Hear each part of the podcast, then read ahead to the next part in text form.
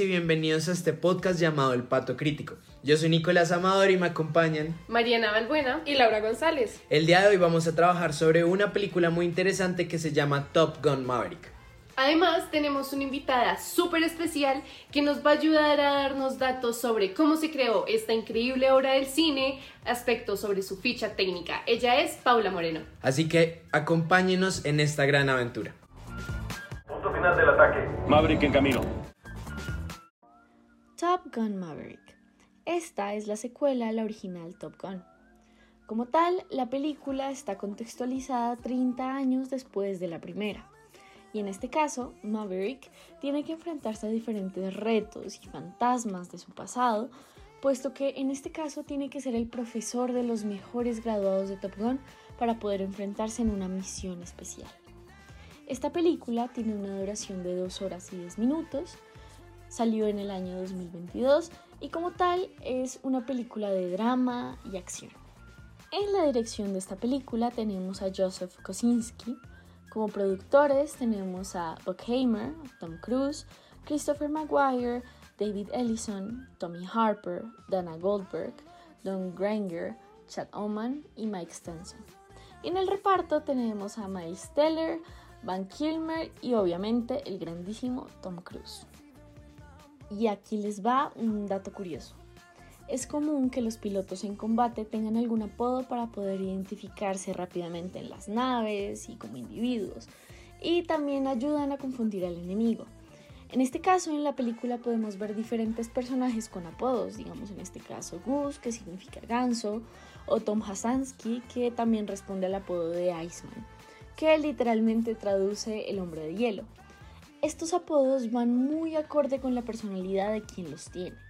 En este caso, Maverick, que es el capitán Pitt, tiene un apodo de disidente, de rebelde, y es algo que se puede ver en toda la película. Cómo este personaje se va desarrollando en torno a conflictos internos, en torno a haberse enfrentado a un cambio de posición que antes tenía y enfrentando distintos retos que le van a hacer la vida un poquito más interesante y que le van a dar un toque especial a toda esta película. Para que no se pierdan de esta increíble película, aquí les van tres datos curiosos para que se queden con la curiosidad de verla. El primer dato curioso es que Tom Cruise realmente es un piloto consumado y el actor elaboró un curso de capacitación en aviación para que los nuevos actores tuviesen una formación y pudieran realmente pilotear un F-18. El segundo dato curioso es que esta película, en comparación con la original, es una secuela en la que tenemos por primera vez a una mujer piloto. Ella es interpretada por Mónica Bárbaro y la actriz dice que se sintió muy cómoda en su papel, que realmente sentía que para ella fue un desafío, pero que las mujeres con las que voló fueron una gran inspiración. Esto marcando ya una diferencia de género en el cine de una película que predominantemente ha sido masculina. Y tercero, la película va dedicada en la memoria del director de la película original, Tony Scott. El cineasta falleció en el 2012 y esta película va dedicada en su memoria. Teniendo en cuenta la base anterior, ahora vamos a seguir con la discusión más a fondo de cómo se desarrolló esta película, cuáles son sus temas a tratar y cuáles son sus enfoques referidos a diferentes estrategias bajo la cinematografía. Vamos a comenzar con la idea central. Cuéntanos, Nico, ¿cómo lo viste? Bueno, yo creo que es una pregunta bastante interesante porque la película tiene diferentes dinámicas Podemos ver, por ejemplo, como en el caso del personaje de Tom Cruise tiene que afrontar esta nueva realidad, de esta nueva actualidad muy diferente a lo que él venía haciendo, este desafío central, pero también tenemos una parte romántica que, bueno, algunos podrían decir que es la parte más rara o menos entretenida de la película, que es básicamente esta discusión sobre el amor, de cómo ya supera ese estar cambiando de lugares y centrarse en una sola persona. Y al mismo tiempo podemos hablar que el tema central viene siendo esa conexión entre comillas padre e que tiene con Rooster dentro de la película, en tanto que a lo largo de todo el filme tiene que trabajar para reconstruir ese grupo, para reconstruir esta pequeña familia. Maniobra en 3, 2, 1. Listo, entonces después de haber terminado de comprender un poco el contexto de la obra, Vamos a la parte más interesante de este podcast, que es esta discusión de conocer un poco a profundidad cómo funciona esto. Entonces, lo primero que me gustaría que hablemos aquí entre los tres es, pues, digamos, comparar esta película con otras películas. Tanto, de, por ejemplo, el director que tiene esta película. ¿Se parece a las otras películas que ha hecho este director o es un proyecto totalmente nuevo? No, yo creo que a consideración sí tiene una línea muy discursiva en cuanto a sus películas. Uno de los ejemplos es Oblivion, El tiempo del olvido, que fue presentada en el año 2013, donde otra vez vuelve a ser Tom Cruise el protagonista y donde dentro de su relación dentro de la película, pues trabaja otra vez en este campo de la aviación. Entonces yo creo que sí es muy importante como esta transición que ha tenido Kolsinski a pesar de su corta distribución en el tema cinematográfico, pero sin embargo sí mantiene como que estas actuaciones bajo la aviación, sobre Tom Cruise, o la misma relación con la película de Solo los Valientes, que trabaja mucho el enfoque real y mucho el enfoque de cuáles son estas actividades en este momento, que pueden ser a partir de batallas, de guerras o de distinciones políticas que pueden trabajar de la mano con temas de ciencia ficción y con temas relacionados directamente al director. Sí, no, digamos que también conecta mucho con que pues el director es experto en este tema de imagen, de efectos visuales, entonces siento que eso ayuda mucho a que se conecte con el público. Digamos que con esto, no sé ustedes qué opinan, como a quién creen que va dirigido eh, la película, la obra, como a qué público específicamente. Bueno, yo creo que ahí podríamos ponernos controversiales de cierta manera, porque hay unos que dicen que solo va para jóvenes, hay otros que dicen, no, es que si tú no te viste la primera de Top Gun, no, no te va a gustar. Pero en ese orden de ideas, digamos, yo personalmente creo que esta película se caracteriza por tener dos públicos principales a los que va dirigidos. Primero, el público joven, aquellos que no son de la generación de la primera de Top Gun, que se motivan a ver esta película por las escenas que, digamos, la noticia que salió, que muchos se motivaron a inscribirse a las fuerzas militares de los Estados Unidos cuando vieron esta, esta película ahorita, pues genera esa sensación de que va a este público joven dirigido precisamente por estas escenas de acción, por esas escenas románticas, por esta disyuntiva eh, de padre e hijo, entre comillas. Pero también claramente tiene de público objetivo aquellos fanáticos de Top Gun, de la 1, aquellos que nacieron en la época en los años 70, que crecieron viendo estas películas, que se compraron su chaqueta de cuero, sus gafas oscuras, a esas personas que ver esta película les trae recuerdos y es claramente una visión mucho más amplia de la historia de Top Gun. Entonces esas serían las dos eh, los dos públicos a los que creo que se dirige y ahí también podríamos decir que siento que sí es coherente con el género. No sé, pues digamos ustedes qué piensen al respecto, pero cuando hablamos de drama, cuando hablamos de una película entre comillas romántica y de acción, claramente Top Gun logra cumplir con esas expectativas. Entonces no sé qué ustedes qué piensen sobre eso. Sí, no, pues digamos que yo y sí me encuentro un poco en conflicto, pues digamos que con lo que viene siendo la planificación de la obra y con su verosimilitud como en toda la historia, porque aunque siento que tiene elementos, eh, digamos que trata de buscar muchos elementos para poder conectar con mucho público, digamos que como le decías, que no solamente se enfocara en los que tuvieron que ver la primera o cosas así, sino que pues involucró diferentes géneros que siento yo no fueron los adecuados o siento que no se les atribuyó de buena manera, siento que digamos la línea histórica pudo, pudo ser mejor en el sentido de que, aunque se trató de ambientar la película, digamos que en la actualidad, y digamos que esta se desarrollaba en este, en este entorno, pues seguía teniendo muchos elementos, eh, digamos que de la parte de la obra original. Entonces, digamos que en, ese sentido anacrónico sí se sentía mucho como a ojos, como a visión de ver cómo estoy enfocada como, o sea, el plano de la película se está desarrollando en la actualidad y literalmente es como la imagen, la fotografía, digamos que las acciones y los comportamientos, digamos, de la historia como tal, me hacían pensar que estaba igualmente viendo como una secuela de la obra en los años, en los mismos años 80. Entonces siento que ahí se, se discrepaba un poco como en esta línea histórica y en tratar de como seguir una organización adecuada y coherente con, con lo que venía siendo la película aún con ello, yo creo que efectivamente Top Gun considera o sí determina como esa atención del público en el sentido de que sí trabaja unas líneas o sus mismos efectos en la atención de lo que puede ser o lo mismo en sus ganancias en taquillas. Entonces, yo creo que a esa consideración sí capta, sí logra captar la atención del público a pesar de que tenga dos distinciones en cuanto al tema histórico de la primera vez como ahora Pero claro, sería importante también discutir, ¿será que Top Gun trae un mensaje profundo? ¿Será que trae algún mensaje político, algún mensaje histórico? ¿O cómo, cómo creen ustedes que se podría desarrollar este punto? Pues digamos, yo creo que algo que pasa ahí que también es un poco controversial es en el sentido de que muchos dicen que esta película no tiene una buena historia, pero es una experiencia. Entonces digamos, eso lo vamos a hablar más a profundidad seguramente en un futuro cercano. Es una experiencia en tanto a, a lo que se ve, a la fotografía, cosas por el estilo que vamos a profundizar ahorita, pero realmente si hablamos, uy, no, una historia súper profunda que me llega al corazón, al alma, yo diría que no. Podemos hablar de un análisis, por ejemplo, geopolítico, de lo que implican las fuerzas militares y cómo eso se ve transformado, si eso realmente hace un cambio, pero cuando nos damos cuenta de lo que sucede dentro de la película, nos podemos observar que no busca tener un mensaje profundo en ninguna de las ramas. Bueno, principalmente podríamos decir, el, eh, la conversación más profunda es esta disyuntiva de Tom Cruise dentro de su papel de Maverick de adaptarse a las nuevas generaciones. Digamos, eso podría ser mucho de esa discusión que decía Mariana de por qué lo sentía tanto en los años 80, porque Maverick no se quiere soltar de eso. Y ese podría ser el mensaje profundo. Pero digamos, cuando hablamos del amor, pues se cambia el amor totalmente de la primera película a esta segunda película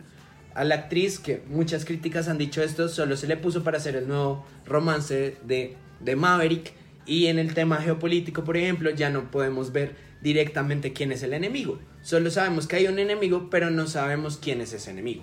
Digamos que yo sí em,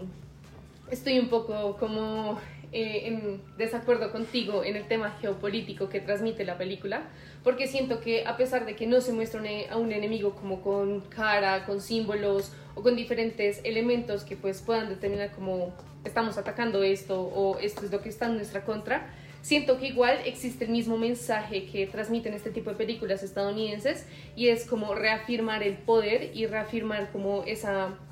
sí, como esa imagen eh, poderosa que tienen los Estados Unidos como en la esfera global, digamos como de ver que siempre vamos a ser los más poderosos, somos los que destruimos como a los que nos quieren eh, sobrepasar en estos términos, siento, entonces siento que no está directamente como dicho en la película, pero siento que sí hay un mensaje como en ese sentido político y geográfico que nos transmite esto. Digamos que con esto, digamos que toda la narrativa que tiene la historia, también es importante reconocer el trabajo pues, de los actores, digamos que ver si, si son acordes, digamos que a toda la, la línea que trabaja la película. Entonces, no sé, ¿ustedes en verdad consideran que los actores fueron convincentes en la obra? Yo diría que sí, y como que me enfocaría en varios personajes. Yo creo que el primero de ellos es Miles Teller, que pues ya lo conocemos como Roster, eh, y en el sentido también de Mónica Bárbaro, que entra también dentro de la película como Trace y, creo que en ese sentido Trace tuvo también una imagen muy poderosa en cuanto al rol de la mujer, como este eh, potencial que tiene como de piloto y su eh, paso a paso dentro de cada una de la ejecución de la misión. Y en el caso de Roster, como tiene esta historia con lo que pasó con su papá en la primera película, cómo hace esta transición como del perdón, como la reconciliación con el mismo Maverick, pero en general la unión de ellos dos, eh, a pesar de que no eran los protagonistas, sí determinaron o a consideración sí tenían una gran relevancia dentro del desarrollo de la película, cada uno dentro de sus roles. Pero digamos ahí yo, bueno, me voy por la controversia un poco porque yo diría sí hay actrices en este caso, actores que sí, pues son creíbles, llaman la atención y le generan a uno como eh, conmoción de cierta manera, por ejemplo al final de la película que es una escena son escenas súper estresantes para algunas personas o súper emotivas para otras. Pero digamos, hay, hay otros trabajos, por ejemplo, el de Glenn Powell, que él es un gran actor, pero digamos, esta transición y este arco que tiene este personaje a lo largo de la historia como que no me cuadra tanto. Porque digamos, tiene una transición muy rápida antes de la última Coca-Cola del desierto y soy el mejor y que embarrada que yo no haya sido seleccionado para ir a la misión que se suponiera su misión y su gran idea a ser el mejor amigo de Roster al final cuando se acaba la misión y salvar la patria y ya somos los mejores amigos íntimos. Entonces digamos como que siento que tal vez el, el, el director le dijo tienes que sobreactuar de alguna manera fuertemente, pero eso fue lo que me generó digamos a mí una falta de credibilidad. Pero bueno, digamos en ese orden de ideas hay algo muy importante que tenemos que terminar de hablar en esta sección que es pues precisamente lo que le dio el Oscar a la película, que es el soundtrack. Pero esta película no solo tiene soundtrack, sino tiene un casting, veremos si a ustedes les parece bien o no, tiene fotografía, tiene imágenes y tiene muchas otras cosas. ¿Ustedes qué piensan al respecto? Sí, no, pues digamos que todos los elementos que como tal componen ya, pues aparte la historia, la película, siento que fueron muy acertados, digamos que el soundtrack muy bueno, o sea, la verdad como que las canciones trataban de conectar con públicos, o sea, eran como muy, muy agradables como para, para la narrativa de la historia y digamos que en este sentido me gustaría destacar dos, dos elementos súper importantes que fueron el vestuario eh, y la imagen, la fotografía. Digamos que en el vestuario, como lo venía diciendo, además de que la película pues se veía como aún ambientada en estos años 80, digamos que la narrativa daba para un vestuario pues común como el de las personas pues actuales o pues de la época de, Estados Unidos, digamos que pertenecientes eh, a esta profesión se veía mucho el detalle, digamos que mm, esos pequeños elementos que hacían que el, que el vestuario en verdad fuera como muy icónico, digamos que resaltó mucho como los símbolos, eh, las medallas o como estos, estos eh, por decirlo así, parches, digamos, de, de los aviadores, de las diferentes banderas o de los diferentes, de la escuela, digamos, como la de Top Gun de, de Maverick, pues era diferente a los de actual a los que estudiaban actualmente en Top Gun, como esa, esa narrativa de que el vestuario era muy puntual y esos pequeños detalles hacían como que se complementara mucho con la historia. Y digamos que en la fotografía, pues el director nos sigue comprobando que pues este es su fuerte, literalmente cada escena, cada fragmento que componía esta, pues siempre trataba de conectar con el público, digamos que el hecho de que Tom Cruise haya hecho sus escenas de riesgo, eso también conectaba mucho y digamos que más que todas esas escenas en las que ellos estaban literalmente volando dentro de la película, hacía que el público se conectara y sintiera como la emoción que quería transmitir esta. Yo creo que esa es la clave de esta película, la realidad que se enmarca dentro de la película, que todo fuera principalmente real y que no se viera realmente como esas pantallas verdes que ahora son muy comunes en esta industria. Entonces, dicho eso, podemos continuar ahora con nuestros juicios de valor, con lo que realmente a nosotros nos interesa y cómo nosotros evaluamos a esta película. Le dio justo al blanco, no puede ser.